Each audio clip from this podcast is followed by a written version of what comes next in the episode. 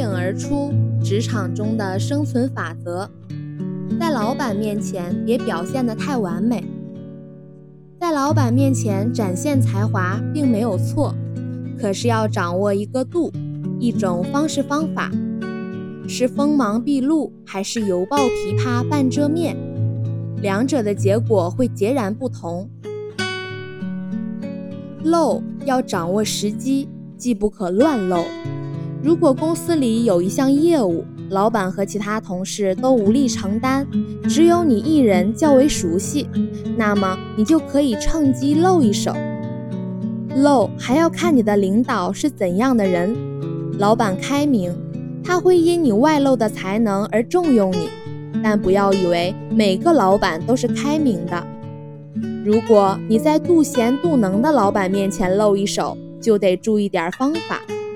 你若是忘乎所以，露起来没完没了，那就像在关公的面前耍大刀一样，你要走背运了。有些老板不愿意把风采和才华皆胜于自己的人留在身边，因为他们害怕被别人取而代之。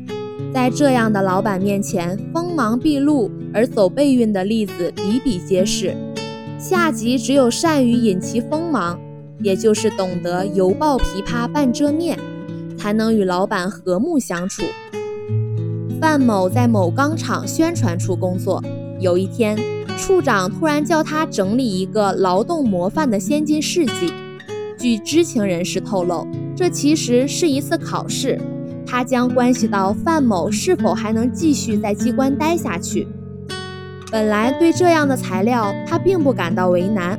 但有了无形的压力，便不得不格外用心，花了一个通宵，写好后反复推敲，又抄得工工整整。第二天一上班，就把它送到了处长的桌子上。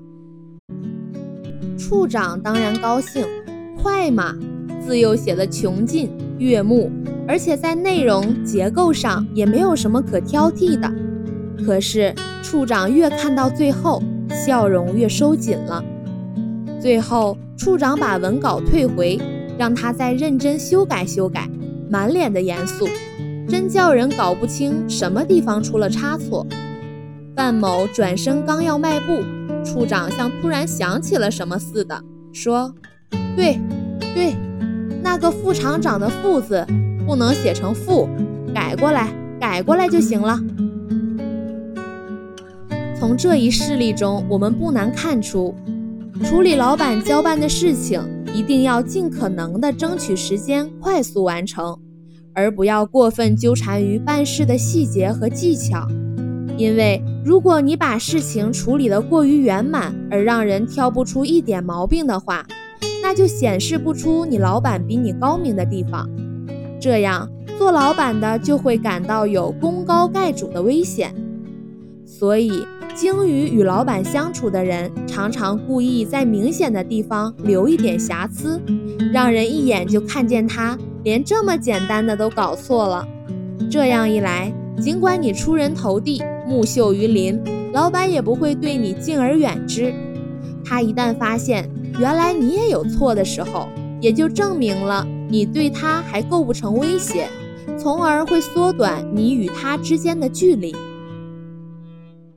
其实，适当的把自己安置的低一点，就等于把老板抬高了许多。当被人抬举的时候，谁还有放置不下的敌意呢？就像那位处长，当终于发现一个错别字的时候，他不是立即又多云转晴了吗？要知道，只有当老板对别人谆谆以教的时候，他的自尊与威信才能很恰当的表现出来。这个时候，他的虚荣心才能得到满足，而你自己抓住了这一点，在职场中便能走得快一些。